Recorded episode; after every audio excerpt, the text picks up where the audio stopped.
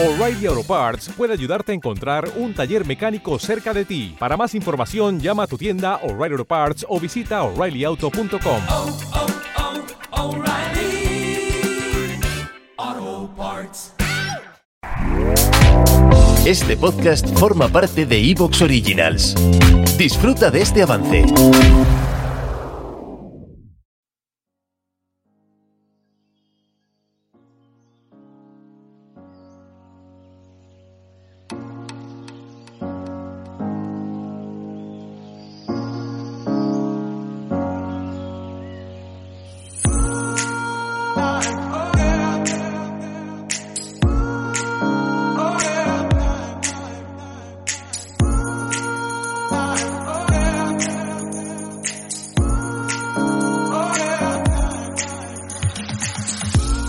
Hola y bienvenidos a un nuevo capítulo de Planeta Montaña en la plataforma iVox y que como bien sabéis os pedimos que os suscribáis a nuestro podcast Planeta Montaña que es gratuito. Cada vez somos más y nos hemos puesto el objetivo, el reto de llegar pronto a los 5.000 suscriptores. Si además nos apoyáis desde 1,49 euros al mes, pues estaremos muchísimo más felices. Soy Nacho Vizcasillas y en el control técnico con los botoncicos Santi Alfranca.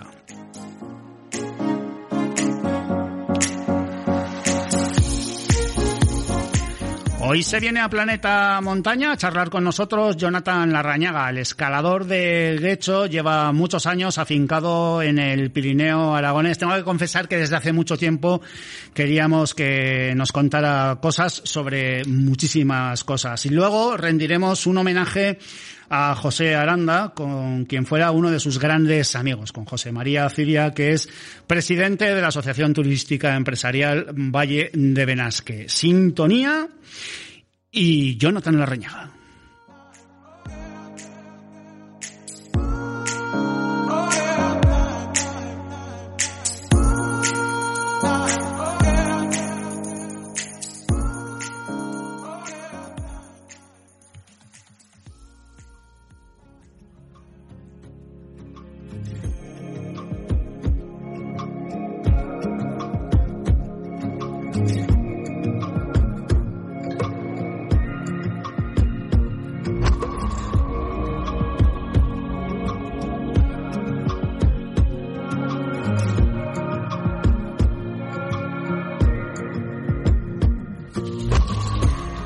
Jonathan Larrañaga se viene hoy a Planeta Montaña para que nos cuente cosas relacionadas con el montañismo de exigencia y compromiso, que suele estar ligado, por ejemplo, al de grandes paredes y a las escaladas de hielo, donde nuestro invitado es un consumado escalador, un consumado especialista. Nacido en Guecho, en Vizcaya, afincado en Benasque desde hace años, Jonathan Larrañaga es guía de alta montaña UIAGM, es técnico deportivo de esquí alpino, técnico deportivo de Barrancos y formador de guías en el Centro Público de Escuelas Deportivas Quirolene en Euskara, que como habéis podido deducir está en el País Vasco. Jonathan Larrañaga, gracias por venirte a Planeta Montaña. ¿Qué tal todo?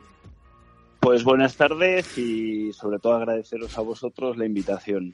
¿Dónde Muy te... bien, la verdad que estos días, pues bueno, el cambio este estacional, ¿no? Que al final nosotros jugamos mucho con las estaciones y bueno, ahora pasando un poco eso del invierno, de estar todo el día con los esquís y los pioles a la roca. Yo te tengo encuadrado como un gran escalador en hielo. Eh, quiero decir, llegado este tiempo, ¿estás sufriendo o, o disfrutas de otra manera?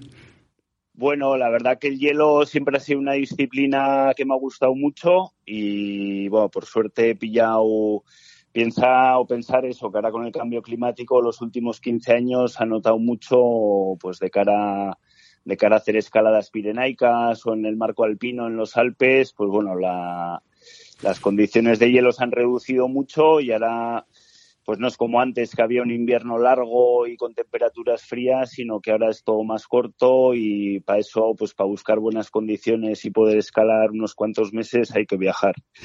Entonces el hielo siempre me ha motivado mucho porque me parece una disciplina súper bonita en el sentido de que bueno, contempla un poco todas las técnicas del alpinismo, porque al final te exige un poco el nivel técnico y físico que requiere la roca como base y luego sobre todo te exige la experiencia y la técnica de lo que es progresar en hielo y sobre todo un poco el mixto y así que es un poco el dry tooling deportivo, ¿no? Que es eh, una de las disciplinas que en los últimos años pues ha, se ha arraigado mucho y ha hecho que el listón de la dificultad pues eh, abra horizontes y se pueda escalar vías que antes pues te las planteabas de otra manera o en más tiempo o en escala artificial o demás.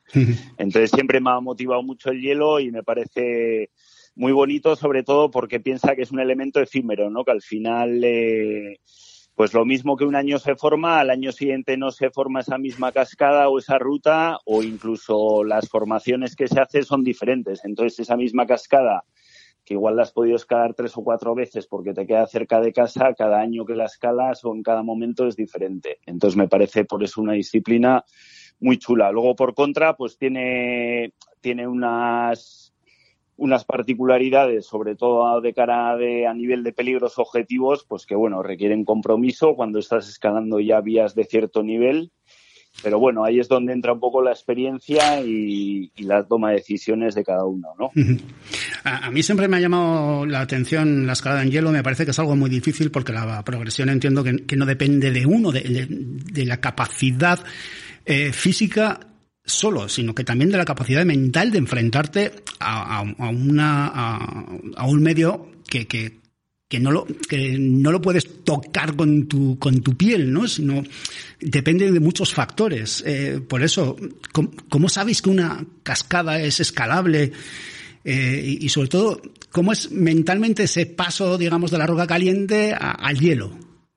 Pues sí, lo que comentas, el hielo al final el grado de dificultad técnico, que en este caso lo que es hielo de fusión, que es Waterfall Ice, según la cotación, va ligado, va del 1 al 7 en este caso. Entonces, ese grado técnico, al mismo tiempo que marca un poco el o sea, la inclinación de la cascada, pues si tiene 80 grados, 85, 90, también va ligado a, las protecciones. Que quiero decir que cuanto mayor es el grado, más exposición tiene a la hora de colocar seguros, porque piensa que te aseguras con tornillos de hielo que lo introduces en el hielo, ¿no? Entonces, en, las vías ya técnicas, pues estamos hablando de estructuras frágiles que no están bien pegadas a la roca o, o champiñones y setas que se forman por el viento y es lo que te comentó. Eh, al final eh, piensa que en la roca tú estás tocando la roca y la sensación con tus dedos y tus manos es, sabes, la fuerza que le estás midiendo a la roca, mientras que con el hielo tienes una supercompensación con las herramientas que son los pioles y los crampones.